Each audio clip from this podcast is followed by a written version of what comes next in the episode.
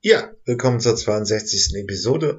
Heute begrüße ich Kassem Taher Saleh, ähm, frisch gebackener Bundestagsabgeordneter seit jetzt September im Bundestag für die für Bündnis 90 Die Grünen. Äh, und ja, ähm, kam als Flüchtling nach Deutschland und hat in Dresden Bauingenieurwesen studiert, ein bisschen gearbeitet und deswegen ging es natürlich um das Thema Bauen. Er ist jetzt auch Obmann im Bauausschuss. Ja, im Prinzip muss mehr gebaut werden. Die Mieten sind zu hoch in den und steigen immer mehr in den Großstädten. Aber die Grünen wollen natürlich, dass das ökologisch passiert. Und äh, darüber haben wir eine gute Dreiviertelstunde gesprochen. Ähm, heute ging es dann bei den Future Sounds nochmal um die Bedeu um Autos in der Popmusik. Ich habe ein kleines Potpourri zusammengestellt. Viel Freude mit der Episode. Bis dann. Dann sage ich herzlich willkommen bei den Zukunftsmachern. Heute begrüße ich Kassem Taher Saleh. Bitte stell dich einmal unseren ähm, Podcast-Hörern vor. Schönen guten Tag, hallo. und Danke Ihnen erstmal für die Einladung und äh, ich weiß nicht, ob man das sagen kann, am 5.1. frohes neues Jahr. Ja. Ähm, mein Name ist äh, Qasim Taher Saleh, ich bin 28 Jahre alt, bin geboren in Sacho im Nordirak, liegt an der türkischen Grenze, aufgewachsen im schönen Plauen im Vogtland, wo ich da mein Abitur gemacht habe und bin danach nach Dresden und habe an der TU Bauingenieurwesen studiert mit einem Auslandsaufenthalt in Santander in Spanien. Bin seit 2019 Mitglied bei der Partei Bündnis 90 Die Grünen und seit äh, dieser Legislatur im Deutschen Bundestag und bin der Obmann im Ausschuss für Wohnen, Stadtentwicklung, Bauwesen und Kommunen. Ja, ein Bauingenieur im Bauausschuss und es passiert jetzt viel. Jetzt haben wir natürlich erstmal auch schon ein Bauministerium ähm, und wir haben 2019 schon 400, den Plan 400.000 Wohnungen in äh, so ein Schnellprogramm zu bauen. Äh, das ist jetzt relativ viel. Ne? Man kommt frisch aus der Uni und ein bisschen Berufserfahrung und ähm, dann soll man auch gleich in diesem zentralen Feld arbeiten. Aber die Probleme sind ja auch drückend. Die Mieten in den Innenstädten explodieren immer noch. Wir nehmen so dieses Interview Anfang Januar 2022 auf und äh, der Bau hängt auch, was die ganzen Klimaschutzbestrebungen angeht, massiv hinterher. Ähm, ist aber wirklich momentan ein sehr spannendes Feld. Total, ähm, ohne Frage. Deshalb auch freut es mich enorm, dass es jetzt auch dafür ein eigenes Ministerium gibt. Sie haben ja auch angesprochen, die angespannte ähm, Wohnungslage. Es gibt natürlich auch vor allem der, der Klimabereich im Gebäudesektor ist enorm. Es hat super viel Potenzial. Fast 33 Prozent der weltweiten CO2-Emissionen stammen genau aus dem Bausektor, aus dem Gebäudesektor. Also wir haben da ganz viele Projekte, die wir ähm, angehen müssen und auch werden. Ähm, Sie haben auch das Thema Mieten angesprochen. Diesbezüglich muss man immer auch den Leerstand ähm, ansprechen. Speziell in Ostdeutschland ist es ein sehr wichtiges Thema, hm, wie wir eben den Leerstand auch bekämpfen, wie wir ähm, den, den Bestand umsanieren, besser sanieren, das heißt effizienter, ökologischer, nachhaltiger oder wie wir auch natürlich die Städte ähm, und den ländlichen Raum da mitnehmen und da die, an die Infrastruktur denken, dass auch die leerstehenden Gebäude auch ähm, gut umgenutzt werden und da muss man sich eben auch eine, eine Platte machen, Gedanken machen, wie man da überhaupt hinkommt. Ja, gut, als, als, ähm, als Bundestagsabgeordneter äh, äh, aus Sachsen oder eben aus Ostdeutschland, das ist ja noch in dem Bereich ein Problem. Ähm, wirklich, ähm, werden denn da jetzt auch noch bei Ihnen im, im Wahlkreis alte Platten, also die, die Bauten aus der DDR abgerissen und durch neue ersetzt? Es ist ja eigentlich ökologischer Wahnsinn, ganze Energie, die mal in, in den Bau von den alten Platten investiert wird, wird eigentlich ja ähm, auf Null gesetzt, ähm, um dann aber es rechnet sich einfach ökonomisch nicht. Die Häuser stehen jetzt wahrscheinlich schon ein paar Jahre leer, wie sieht das aus im Osten? Wie will man da die Platten retten oder ähm, Leute in diese Platten bekommen? Aber das ist jetzt halt dann auch die Frage, wer findet da einen Job in Ostdeutschland, der in der Platte leben könnte? Also mein Wahlkreis ist Dresden 1, das ist im Dresdner Süden. Das heißt, da, da haben wir eben auch mit einem angespannten Wohnungslage zu, zu tun. Ich komme aber aus, aus Plauen, also einem Kleinstadt in Sachsen, wo ich natürlich auch den ländlichen Raum da, da kenne. Da ist es natürlich auch vermehrt der Fall, dass da ähm, eher Altbauten ähm, leer stehen und, und weniger die Platten. In Dresden ist es aktuell so, im Stadtbild Gorbitz, hm, besser gesagt, dass da die alten Platten umgebaut werden zurzeit. Das heißt, die werden umgebaut, die werden renoviert, ähm, damit man eben auch für sozialen Wohnungsbau da Platz macht, dass da eben auch Menschen, die es vielleicht nicht viel im Geldbeutel haben, dass wir da natürlich auch die Wohnungen ähm, schaffen. In einem, wie schon gesagt, auch an einem angespannten Wohnungsmarkt hier in, in Dresden. Auf der, der Landesebene haben, haben wir eine Mietpreisbremse seit dem 1.1. Wir haben natürlich auch den, den Beispiel in Berlin, wo der Mietendeckel am 25.03. letzten Jahres durch das Bundesverfassungsgericht gekippt wurde. Und ähm, um eben die günstigen Mieten vor allem auch in den deutschen Großstädten gewährleisten zu können, brauchen wir ähm, da ganz viele Maßnahmen. Eine davon ist natürlich die Absenkung der Kappungsgrenze, das, was wir umsetzen werden auf 11 Prozent. Ähm, wir werden die Mietpreisbremse verlängern von, von Ende 25 bis 29. Ähm, wir werden natürlich auch einen qualifizierten Mietenspiegel ähm, erstellen. Das heißt, der ist sogar auch verpflichtend ab einer Einwohnerzahl von 100.000. Und dieser Mietenspiegel ist dann die Grundlage für die Mietpreis- und Kappungsgrenze. Ähm, wir werden, oder das haben Sie auch angesprochen, haben wir eine Neubauoffensive. Wir wollen 4000, ähm, Verzeihung, 400.000 Wohnungen im Jahr bauen und davon 100.000 öffentlich gefördert. Die Frage ist dann natürlich auch, ähm, die wir uns stellen in der Fraktion, in der Bündnis die, die Grünen-Fraktion, wie wollen wir überhaupt bauen, mit was wollen wir überhaupt bauen? Mhm. Oder auch als Bauingenieur und ehemalige Bauleiter ähm, schaue ich dann natürlich als, ähm, als Bauunternehmer da auf den Blick, die sagen sich auch, ja Leute, wir haben gar nicht die, das Personal da, dafür. Und bei der Rohstoffknappheit, die es natürlich auch, auch auf dem Bau gibt, sei es Holz, sei es eben auch Glas und, und vieles anderes, müssen wir natürlich auch ganz stark überlegen, wie schaffen wir es überhaupt, die 400.000 Wohnungen im Jahr auch ähm, zu bauen. Wie, ähm, ja. Ähm, erstmal, bevor, bevor wir zu dem Thema kommen, also das ist ja mit das drängendste Problem, was das Thema Bauen angeht. Die Mieten in den Großstädten in Ost, aber auch in Westdeutschland gehen so ein bisschen durch die Decke. Der Berliner Mietendeckel ist jetzt am Verfassungsgericht gescheitert, die gesagt haben, das ist nicht Ländersache zu entscheiden, ähm, wie hoch die Mieten sein dürfen. Und jetzt kommt so ein bisschen die Gegenbewegung. Was verstehen Sie aber erstmal unter einer Kappungsgrenze? Was ist das? Also eine hm, Kappungsgrenze sagt da hervor, ähm, dass man eben die Obergrenze der hier der ortsüblichen Vergleichsmiete zieht. Das okay. heißt, man legt, also ist, ist verständlich ähm, erklärt worden, oder? Ja.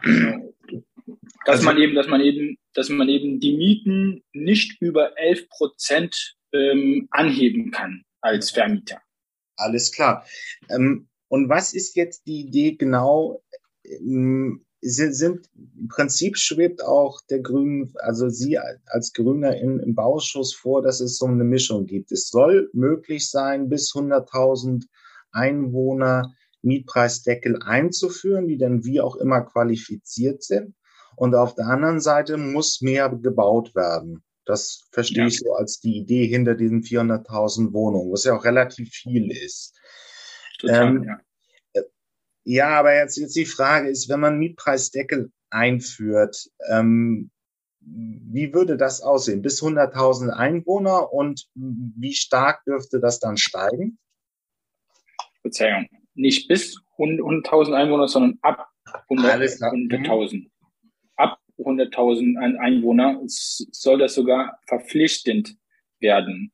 Das heißt, da müssen sich die, die Kommunen da ähm, Gedanken machen, wie schaffen wir es über überhaupt einen qualifizierten Mietspiegel, also nach wissenschaftlich nach wissenschaftlichen Standard erstellt, eben ähm, einen Mietspiegel zu, zu erstellen, das dann eben die Grundlage für die Mietpreisgrenze äh, und die Kappungsgrenze ist. Also, dass man eben auch ein Fundament hat, ein Papier hat, nach dem wissenschaftlichen Standard, wie geht man da auch qualifiziert ähm, daran. An, an einem Beispiel zum Beispiel gesagt, ähm, die, die Mietlage oder die Wohnungslage in Leipzig, Dresden ist natürlich eine ganz andere als die in Berlin, in München oder in Frankfurt. Mhm. Dann können wir nicht irgendwie von oben herab gleich sagen, alle Großstädte benötigen die und, und, und jene Re Regeln. Deshalb eben der Kompromiss, dass man sagt, so Leute, macht euch da, da bitte einen, einen Gedanken, schafft einen wissenschaftlichen Konzept und daraufhin urteilen wir und da finden wir auch die jeweiligen Lösungen. Also im Prinzip nicht Ländersache, so wie Berlin vorgeprescht ist, sondern der Bund gibt einen Rahmen an die Kommunen weiter. Die Kommunen müssen sich irgendetwas halbwegs Sinnvolles überlegen und das wird dann verbindlich. Genau. Und auch die Standards kommen aus der Bundesebene. Alles klar. Dass, dass man sagt, der qualifizierte Mietenspiegel hat die und die Standards und die müssen, die müsst ihr bitte jeweils erfüllen, liebe Kommunen. Okay, dann hat, ist ja im Prinzip dann mal ein Impuls aus Berlin dann über ein paar Umwege auch zu einer, zu einer Gesetzgebung geworden. Gut, aber jetzt haben wir natürlich das große Problem, es kommt ja wohl auch immer noch darauf an, mehr zu bauen. 400.000 Wohnungen sind eine Hausnummer, die der Bund auch gemacht hat. Ähm, die ersten waren auch schon in den Medienberichten. Ich pack das sonst auch in die Shownotes dieser Episode. Da wird ja massiv gestöhnt äh, in der Bauindustrie, dass das praktisch nicht möglich ist. Hatten Sie auch schon gesagt. Äh, so, wir sind jetzt, wir nehmen jetzt so 22 auf, da ist noch Corona drin irgendwie sind die ganzen Lieferketten verrutscht und man kriegt kein Holz, man kriegt wenig Baumaterial und so weiter und so fort. Ähm, zweitens hat man auf dem Bau auch relativ wenig Leute, die das machen können. Mangel an Bauarbeitern und äh, bei den Bauhandgewerken, äh, den Baugewerken praktisch überall. Ähm, ist das realistisch, wirklich die 400.000 Wohnungen jetzt zusätzlich umzusetzen? Also natürlich muss man da kritisch ähm, draufschauen. Aber das Ziel ist klar. Und ich bin mir auch, auch da sicher, und das hat auch die Industrie auch gezeigt, oder das schaffen wir auch im, immer wieder, dass es möglich ist. Also die Industrie hat es immer wieder ähm, geschafft, auch wenn man sagt, es ist nicht, nicht möglich. Und auch generell die Geschichte der Menschheit hat, ge ähm, hat gezeigt, es ist eben möglich, wenn die Rahmenbedingungen schaffen, ähm, eben da sind, wenn der Wille da ist. Also klar, nach den aktuellen ähm, Bedingungen wird es, glaube ich, nicht möglich sein. Das heißt, da müssen wir schneller werden, da müssen wir auch den Bau digitalisieren, da müssen wir auch ähm, eben an serielles Bauen nachdenken, obwohl die Gebäude ein Unikat sind, also im Vergleich zu der Automobilindustrie, wo, wo man da an den Bänden die ganzen äh, Karosseriebauteile äh, plant und herstellt. So schnell wird es ähm, im Gebäudesektor nicht gehen, im Bausektor nicht gehen, weil natürlich auch die Bodenbeschaffenheiten in den jeweiligen Regionen ganz, ganz andere sind, ähm, wie zum Beispiel in ein Auto. Ein Auto kann theoretisch überall fahren, ob es in Sachsen ist, ob es in Berlin ist oder in München ist. Ähm, aber ein Gebäude muss natürlich anders geplant werden, sei es in Sachsen, in Berlin oder, oder München. Auch natürlich die Regionalität an den Baustoffen ist da ähm, wichtig und in Betracht zu ziehen. Ähm, damit wir eben viel weniger Transportwege haben, um natürlich auch effizienter, klimaneutraler, ökologischer und nachhaltiger zu bauen. Ja, da kommt der, der Grüne schon zum Thema ökologisches Bauen. Aber ähm, erstmal was anderes. Und Sie sind ja Bauingenieur und waren ja auch schon in der Praxis. Ich finde, Bau ist eigentlich relativ wenig innovativ. Also ähm, wir haben ähm, immer noch Techniken aus dem, ja, das ist ja schon alles fast Mittelalter. Holz, es wird sehr viel individuell gebaut. Ähm, ähm, serielles Bauen bedeutet ja so ein bisschen, dass sie versuchen, dass äh, Bauen irgendwie industrieller wird. Das ist auch nur bei Fertighäusern nicht äh, insgesamt. Ähm, da wird noch sehr viel individuell gebaut.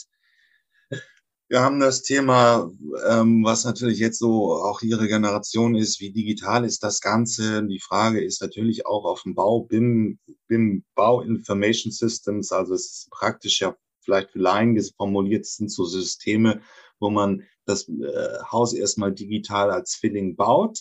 Dann kann man relativ einfach planen, simulieren, passt das alles so und dann wird es fertig gebaut. Das würde Bauprozesse sehr beschleunigen, ist aber auch erst in Ansätzen da. Ähm, Warum ist der Bau einfach so wenig innovativ? Also jetzt kommt ähm, die Politik an und sagt, wir haben hier einen Mangel an Wohnungen, baut mal ein bisschen schneller, baut mal ein bisschen, äh, überhaupt erst mal eine größere Menge. Warum ist es so schwierig, auf dem Bau schnell zu bauen? Wenn Sie es mit, Sie haben ja selber jetzt Beispiel Autoindustrie genommen, man kann aber natürlich klar auch sagen, was weiß ich, IT oder ähnliches. Warum ist der Bau immer noch so langsam? Genau. Sie haben ja auch das Thema BIM angesprochen. Das bedeutet Building Information Modeling. Ähm, und zwar, als ich angefangen habe zu studieren, das war 2013. Selbst da war schon eben BIM damals ähm, ein Thema. Ich habe dann aufgehört, dadurch aufgehört zu, zu studieren. Meiner Meinung nach hat sich in diesem Bereich relativ wenig getan, weil der Bausektor einfach eher eine konservative Branche ist, eher eine, ja, die, die Art und Weise, wie man baut, das ist leider etwas ähm, zurückgegangen. Und ich glaube, der Faktor ähm, ist da nicht die Innovation, sondern ich glaube auch die Attraktivität des Berufs. Der Bau, da wird immer so als, als ja, wie du bist der Bauarbeiter und jetzt arbeitest du, jetzt arbeitest du auf dem Bau, irgendwie die, die, so, die soziale Stellung vom, vom Handwerk, vom, vom Bau ist leider nicht so groß, wie wenn ich jetzt sage, ich bin Arzt oder ich bin Rechtsanwalt oder ähm, dies und jenes. Das heißt, wir müssen einfach in der, in der, in der Gesellschaft nochmal wirklich das Schöne, das Attraktive am Bau besser ähm, erklären und besser an die SchülerInnen bringen, besser an die Jugend bringen, dass es total wert ist und schön ist, ein Handwerk zu lernen. Und ich muss nicht immer studieren oder ähm, ja, dass das auch eben gut ist und schön ist und attraktiv ist, eine handwerkliche Ausbildung ähm, zu, zu machen. Ich glaube, dann kommt auch, wenn, wenn, wenn da vermehrt Jugend da drin steckt, wenn, wenn da vermehrt aber auch neue Gesetze ähm, eben in der Branche sind, dann kann man natürlich auch die Innovation ähm, steigern. Innovation bedeutet da auch, dass man Startups mitnimmt, dass, man sozusagen auf der Bundesebene auch Fördermöglichkeiten gibt für Startup ähm, im Bausektor, im Gebäudesektor, wo man eben ihnen sagt, hier Leute, hier habt ihr auch, hier habt ihr auch eine Finanzspritze, ähm, wir finden eure Idee, Idee toll, entwickelt bitte ein, eine Idee zum, nachhaltigen Baumaterialien, wie jetzt Dämmstoffe, wie jetzt irgendwie ähm, Beton ähm, und so weiter. Das bedeutet eben auch, dass man Forschungseinrichtungen, dass man Institute da ähm, stärkt. Also Sie sehen, es ist einfach ein komplexes Feld, ähm, die natürlich auch gefördert wird. Gefördert werden soll und gefördert werden muss, sowohl gesellschaftlich ähm, als aber auch finanziell. Ja, aber es ist ja immer so ein bisschen, wir stehen jetzt vor der Demografie. Es wird immer weniger Arbeitnehmer geben. Und der Bau ist traditionell nicht besonders beliebt. Ähm, körperlich sehr harte Arbeit, ähm, auch nicht besonders gut vergütet. So sagen jetzt müssen wir an der sozialen Stellung arbeiten, aber auf der anderen Seite ist ja vielleicht auch die Frage, ob man wirklich anfangen sollte, dass wenn ich jetzt Bauunternehmer wäre und ich weiß, dass ich die nächsten 10, 20 Jahre kaum noch beschäftigt bekomme, könnte ich dann nicht einfach mal anfangen, meinen Bau zu industrialisieren? Also wirklich so halbwegs gute Industriearbeitsplätze zu bieten in der Halle, es regnet nicht rein. Ähm, ähm, man ist, äh, wenn man industrieller ist, ist man auch produktiver, dann kann man auch höhere Löhne durchzahlen. Äh, Wäre ja. das nicht auch eine bessere Lösung? Also diese Debatte zu sagen, Total die Gesellschaft müsste immer irgendwie die soziale Stellung von irgendwas anheben, ist da, ja, es endet dann aber auch irgendwie nicht wirklich weiter, oder? Ja, total. Und, und auch die Art und Weise, ähm, die man, die man baut, dass ich vielleicht nicht als Familienvater von, von Montag bis Donnerstag oder Freitag auf Montage sein muss, ähm, dass ich sagen kann, ich arbeite mal Montag, Dienstag und Mittwoch in der Halle, wie Sie gerade beschrieben haben, und fahre nur donnerstags eben raus auf Montage und bringe eben die Teile auch ähm, an. Oder dass man die Arbeitsbedingungen besser macht, eventuell auch in Kooperationen mit den Gewerkschaften, die es auch wie zum Beispiel der ähm, IG Bau, dass man da auch die Fahrzeit mit, mit vergütet, was aktuell nicht der Fall ist. Oder ähm, ja, dass man ihnen eine bessere Urlaubsvergütung ähm, macht oder, oder mehr ähm, Urlaubstage. Das, das sind natürlich auch die Forderungen von der Industriegewerkschaft, ähm, die, da, die da kommen. Vor allem in Ostdeutschland haben wir da ähm, Na Nachholbedarf, was die tarifliche und die gewerkschaftliche Bindung angeht. Nicht nur im Bausektor, sondern generell in der Industrie. Ähm, aber dann so, Sie als Politiker, wenn wir jetzt noch erstmal da beim Thema sind, bevor wir irgendwie zum Thema Ökologie und, und Klimawandel kommen, aber erstmal, was würden Sie jetzt wirklich gerne fördern und durchsetzen, damit der Bau einen gewissen Innovationsdruck bekommt?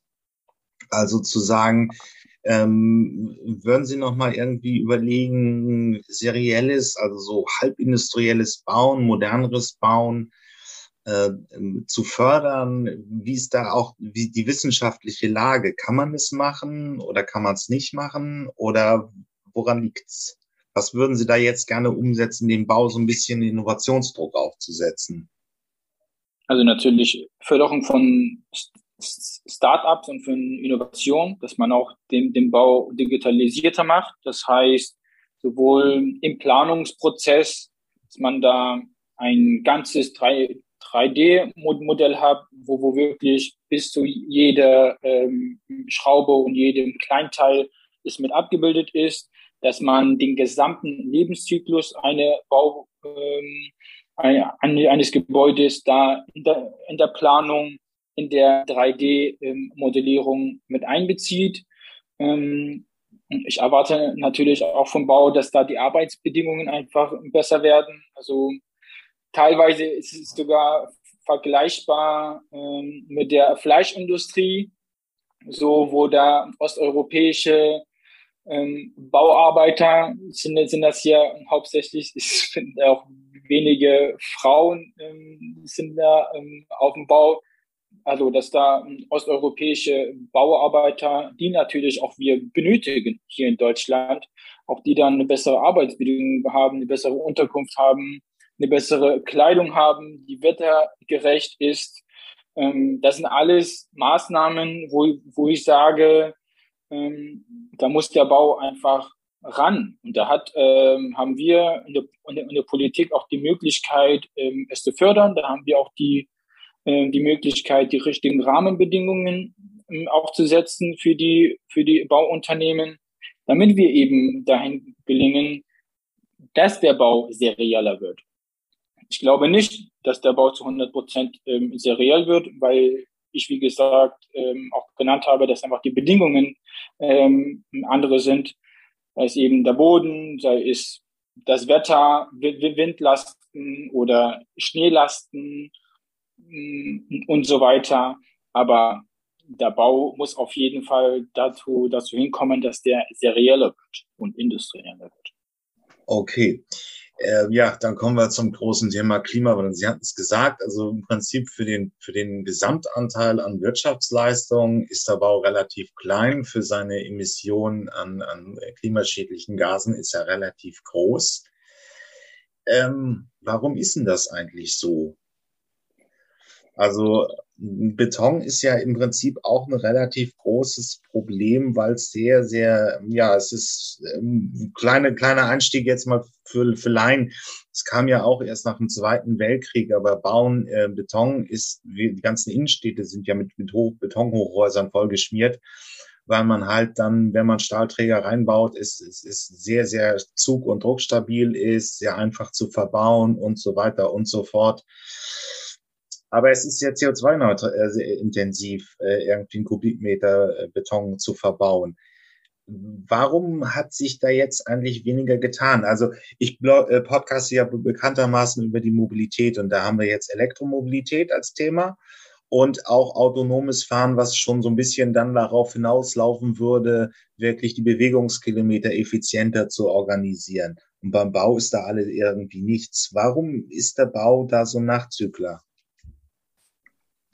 Ja, der Bau hat einen extrem großen CO2-Bedarf aus mehreren Perspektiven. Sie haben jetzt das, das Thema Beton angesprochen. Das ist natürlich die Wärme, das ist die Gebäudehülle, das sind äh, die großen Transportwege, die man mit, mit einberechnet.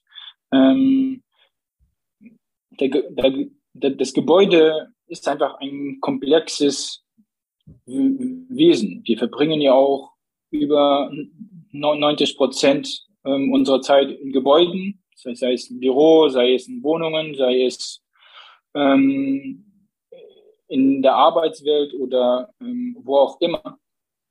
Und daher auch die großen ähm, CO2-Emissionen. Ich glaube, ich glaube, sondern mein Ziel und meine Vision ähm, von einem Gebäude ist, ist, dass wir wirklich die Symbiose zwischen dem Gebäude, zwischen ähm, dem Wärme und zwischen der, der, der Natur und der, der Umwelt einfach ähm, schaffen. Das heißt, da wir, ähm, dass wir dahin kommen, dass ich mich als Mensch ähm, in dem Gebäude auch wohlfühle. Das heißt, wie, wie ich atme, dass es natürlich mit nachhaltigen Baustoffen gebaut wird, wie zum Beispiel Holz, dass ich unabhängig bin ähm, und meinen eigenen Strom pro produziere. Es kann sein durch Photovoltaikanlagen ähm, oder die Heizung mit Wärmepumpen da ähm, betreibe und natürlich tatsächlich äh, das Gebäude auch begrüne.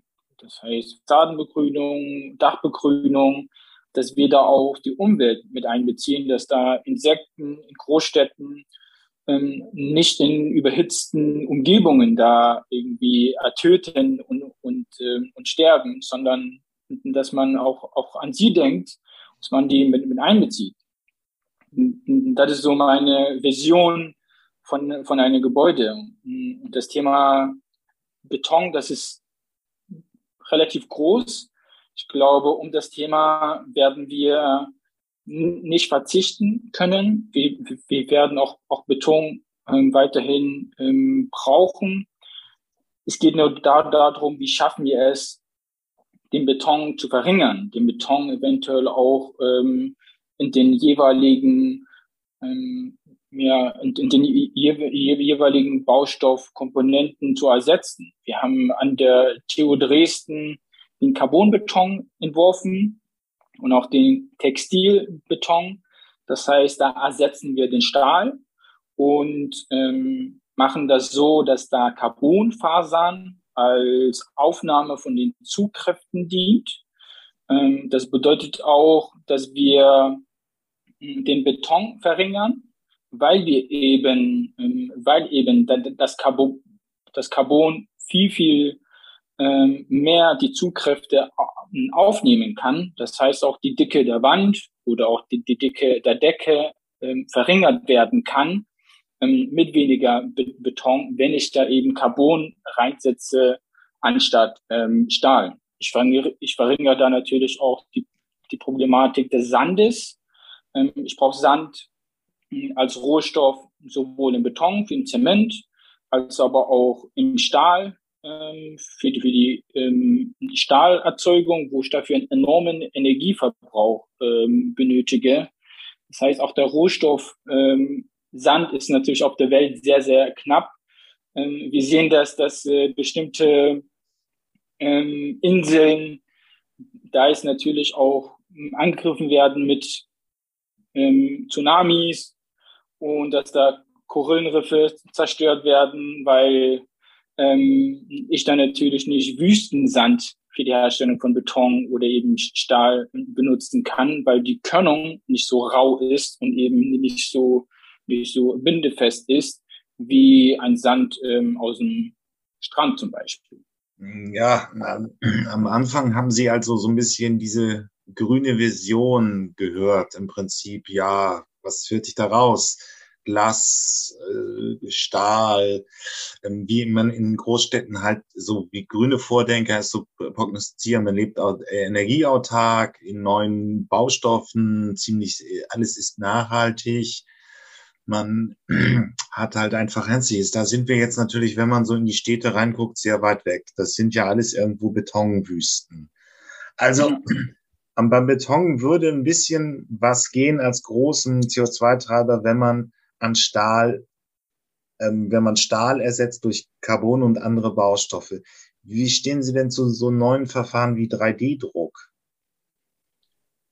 Das gibt jetzt schon mhm. die ersten Häuser, wo man praktisch, ähm, ja, es ist nicht unbedingt so, wie man es jetzt kennt. Ich pack da mal in die Shownotes ein, ein, ein Beispiel. Es gibt die ersten Musterhäuser, wo man ein Haus praktisch aus drei, mit 3D-Druck erstellt ähm, wo im Prinzip diese Betonformen sehr fließend sind. Es dauert einen Tag, dann ist das aufgestellt. Ist das eine Chance, auch in, äh, technologisch da voranzukommen? Definitiv. Ist auch die Chance, dass, dass man den Bau dementsprechend digitalisierter macht, innovativer macht. Ähm, dass man auch da die Möglichkeiten gibt, wie ich vorher ange angesprochen habe, dass man da ja besser mit Startups orientieren kann. Also wirklich, das fördert ja auch die Wirtschaft, ähm, wenn wir da auch diesbezüglich die, die Innovation fördern. Also ich begrüße es sehr, ähm, dass wir den Bausektor da digitalisierter machen. Und da ist natürlich der 3D-Druck schon ein, ein gutes Beispiel ähm, dafür.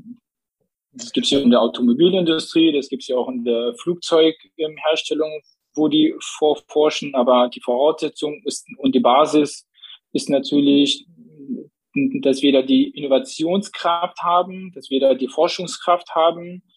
Wir, wir sind ja ähm, in, Deutschland berühmt, berühmt äh, nicht für unseren großen ähm, Vorkommen an Erze, an Öl oder an Gas oder was auch immer, sondern wie, wir sind ja so wirtschaftsstark, dass wir eben innovativ sind, dass wir Vordenkern sind in ganz vielen Bereichen, wie die Marke eben Made in Germany auch teilweise ähm, zeigt. Und da begrüße ja. ich, ist, ist es sehr, ähm, dass wir da nat natürlich auch innovativer werden und speziell auch als Bauingenieur und, und ehemaliger Bauleiter im Bausektor so ist, was ich so raushöre, die Zukunft wird aus den wirklichen neuen Verfahren gemacht. Gebaut irgendwie Beton auch mit Carbon und mit 3D-Druck und ähnlichem. Aber es gibt natürlich jetzt auch noch so eine, was man gerade im grünen Umfeld so sieht, so eine Renaissance der alten Verfahren. Also in Norwegen steht, steht das erste Hochhaus aus Holz. Ähm, Holzbau hat so eine kleine Renaissance auch erlebt. Es gibt immer mehr Häuser, die so gebaut werden. Ist natürlich jetzt auch klar ein erneuerbarer Rohstoff. Ähm, Lehm kommt wieder. Ähm, ähm, ist im Prinzip ähm, jahrzehntelang in Deutschland vernachlässigt worden.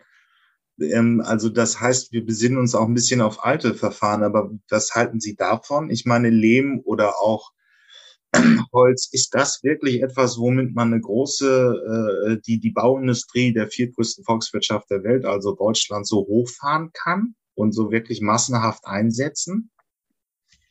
Also Holz wird auch bei, bei uns innerhalb der Partei ganz kritisch de debattiert, weil wenn ich jetzt zum Beispiel einen Baum ab, abholze und den dann für das Gebäude ver verwende und dementsprechend ein ähm, einen Baum dann neu baue, dann braucht er auch eine gewisse Zeit, um genau die CO2-Emissionen ähm, zu verbrauchen beziehungsweise ähm, aufzunehmen, wie, wie der alte Baum, den, den, den ich eben verwendet habe im, ähm, im Gebäude.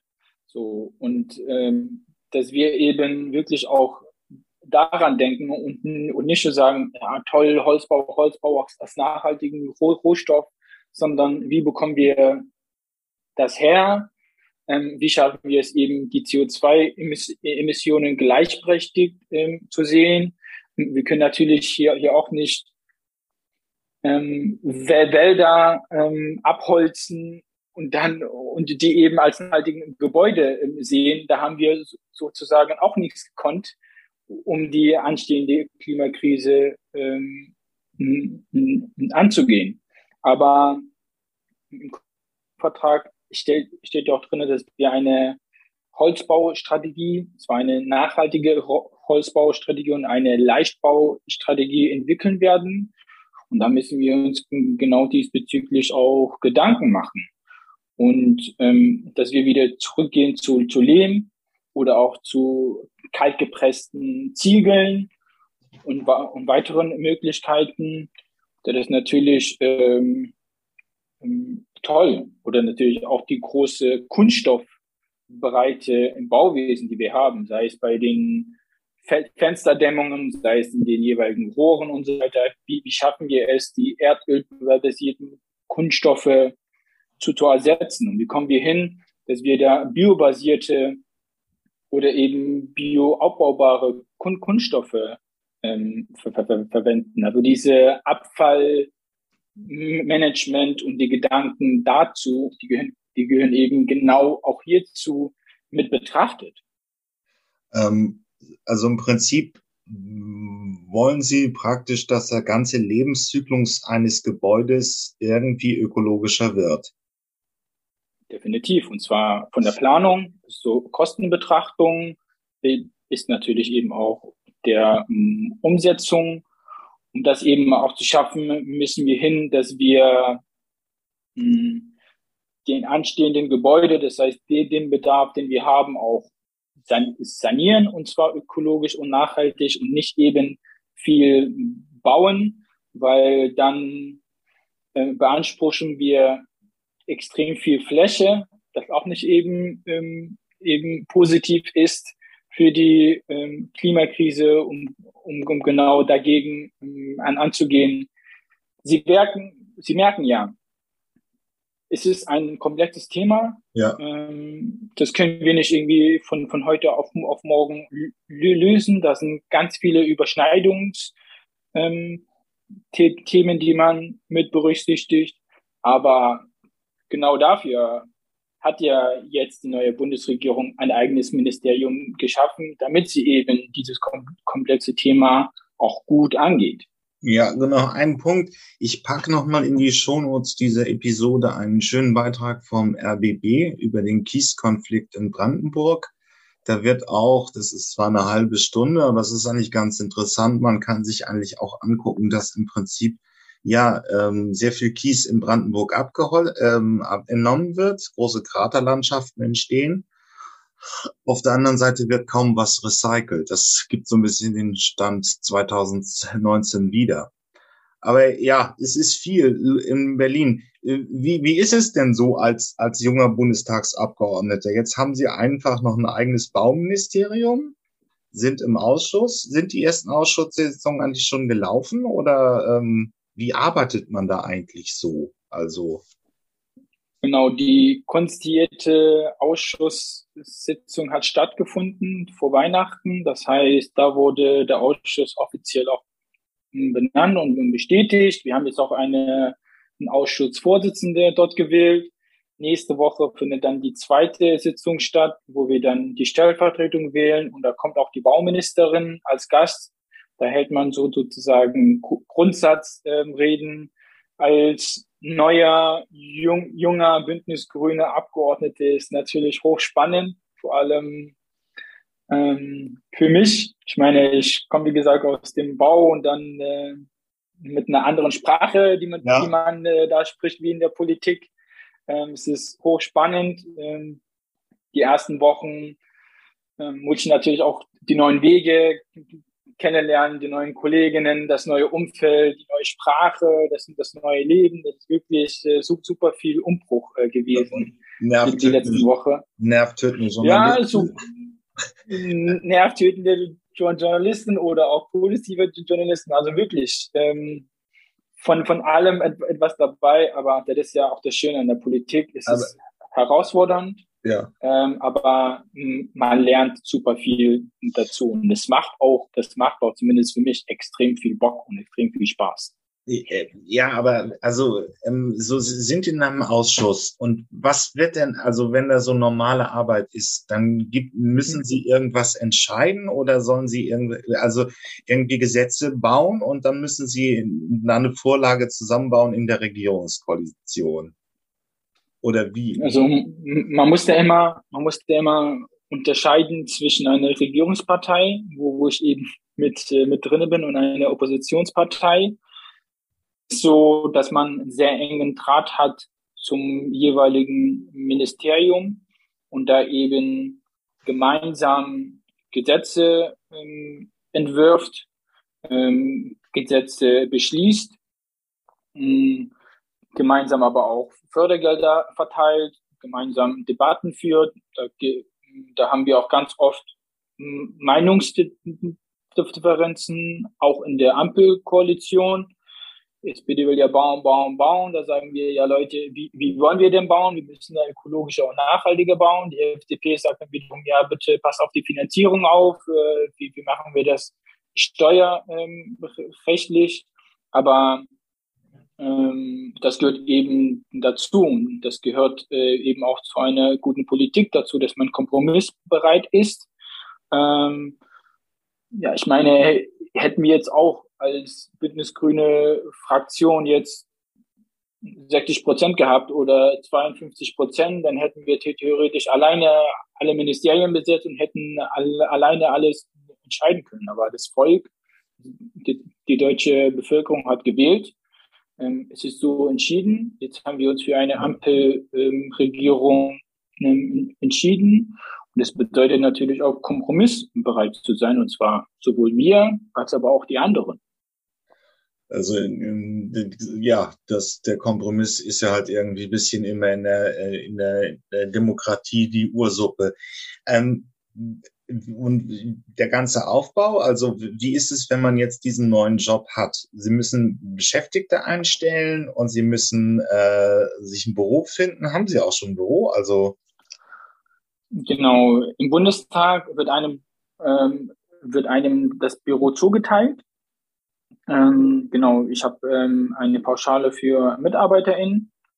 Ähm, ich bin gerade auf der Suche nach einem Wahlkreisbüro in, in Dresden, im Dresdner Süden. Ich werde ein, ein, Gemein ein Gemeinschaftsbüro ähm, in Görlitz haben mit der Landtagsabgeordneten aus Görlitz und ich werde ein Gemeinschaftsbüro in meiner Heimatstadt haben in Plauen, ähm, auch mit dem Landtagsabgeordneten. Das heißt, ich werde da sachsenweit präsent sein und da natürlich ähm, auch ganz viel aktiv sein. Nicht nur die Baupolitik ähm, zu fördern und zu helfen, auch meine ähm, anderen Herzensthemen, sei es die Asylpolitik, sei es die Migrationspolitik oder Integrationspolitik, sei es aber auch der, der Sport, der Kampf gegen den Rechtsextremismus und ja. Rassismus, Ähm, das möchte ich natürlich auch, auch, auch, auch alles thematisieren und da auch ähm, angehen oder eben die Kulturlandschaft, die wirklich breite und gute Kulturlandschaft in, in Dresden ähm, und auch in, in, Sachsen zu fördern.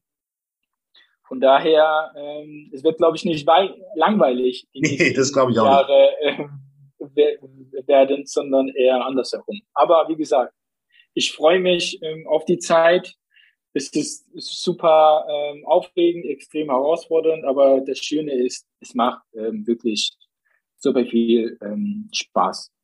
Alles klar. Dann müssen wir leider auch zum Ende kommen und schließen noch mit einem kleinen Werbeblock. Wenn Sie eine schöne ähm, ähm, kleines Büro-Office vermieten wollen, Herr Sali, sucht noch in Dresden. Ja, bitte anmelden. Ähm, ich bedanke mich für dieses Gespräch. Vielen, vielen Dank, Herr Park. Bis ganz so. bald hoffentlich. Ja, was packe ich heute auf die Future Sounds Liste? Naja, bekanntermaßen podcaste ich ja auch unter den Zukunftsrumlisten über die Zukunft der Mobilität. Ähm, das ist auch schon viel größer als hier, es sind ja schon 160 Episoden. Aber klar ist ja irgendwo eine gewisse Hang zum Auto. Und wenn man sich mal fragt, äh, welche guten Songs über Autos gemacht werden, äh, wird man ja relativ stark erschlagen. Weil natürlich ist das irgendwie ein Sinnbild von Freiheit. Ich pack mal Willie Nelson und ich finde, er ist wirklich gut. Er ist jetzt auch schon knapp vor 90, die alte Country-Legende. Nur nichtsdestotrotz muss man sagen, er hat viel für der Musik gemacht. Ich weiß nicht, ob viele Junge da noch was mit anfangen können. Aber On the Road Again sollte man einfach auch mal gehört haben. Bruce Springsteen, Born to Run, ja, ist einfach auch das ikonische, ne? USA, weites Land, man packt sich in den Ford Mustang, das ist so da das Gebrauchsauto, wie bei uns der Käfer es war, und fährt weg. Ähm, übrigens glaube ich auch von Nebraska seiner einer immer noch der stärksten Platten, die er gemacht hat. Ähm, Anfang der 80er Jahre ähm, ist auch als Platte relativ interessant. Ja, Tracy Chapman Fast Car, das war mit meine erste Berührung mit Popmusik. Sie hat auf, ich glaube, den Nelson Mandela Live-Konzert 87 gespielt und ohne dass ich wusste, was das überhaupt bedeutet, blieb mir dieser Song immer noch in Erinnerung. Es geht auch um was anderes. Ein Paar, das flüchtet. Wie gesagt, das Auto verschafft einem Freiraum und Freiheit und so weiter. Ähm, das ist richtig. Ähm, ist immer noch ein schöner Song, fällt ja auch irgendwie so in diesem Pop einerlei der 80er Jahre auf, wo es einfach kaum noch wirklich handgemachte Musik gab. Sie war so eine schwarze Künstlerin, ist sehr soulig, aber auch leicht rockig, was sie in ihrem Gesamtwerk gemacht hat. Und hier eben Fast Car. Ähm, da, deswegen ist es auf der Liste. Äh, Dr. J.A. Let Me Ride, ja. Ich meine übrigens, der Hip-Hop ist ja wirklich noch einer der wenigsten Stilgitarren, die für die das Auto was bedeutet. Ähm, immer die fettesten Cadillacs, ähm, es fürchterliche SUVs, die Amerikaner sind noch schlimmer als wir, also das ist äh, schreckliche Autos, wenn man sie fährt, aber in jedem Hip-Hop-Video taucht mindestens eins auf. Selbst die deutschen Hip-Hopper glorifizieren in irgendwie 100.000 Euro Autos. Aber ich will es gar nicht dissen, nur es ist halt so. Und teilweise muss man auch sagen, wenn sie einen Flow halten, ist es auch schöne Musik äh, im Autofahren. Also dieses Sprache auf dem Beat passt einfach zum Fahrgefühl mehr noch als das, was ich euch jetzt vorschlage. Fear Factory mit Cars. Ich glaube, es ist noch ne, Gary Newman, der das Original gemacht hat, drauf. Gary Newman war so eine 80er Jahre Pop-Ikone. Ähm, I feel safest of all, I can lock up my doors. Ja, es ist fast eine Hymne ans Autofahren und Fear Factory ist sehr, sehr harter, industrial-lastiger Metal-Sound. Ähm, eine heiße Kombi ist wirklich fast mein Lieblingslied, wenn es um Thema Autos in der Musik geht. Aber vielen Dank, bis zum nächsten Mal. Ja, das war's mit den Zukunftsmachern diese Woche. Ähm, hat mich mir hat Spaß gemacht. Ähm, und wenn ihr irgendwelche Themenvorschläge, Ideen, Ideen habt oder einen Interviewpartner sucht, meldet euch einfach unter jürgen.fahrt.elektroautovergleich.org. Ähm, sonst bewertet mich gut, das wäre nett. Äh, und bis zum nächsten Mal. Tschüss.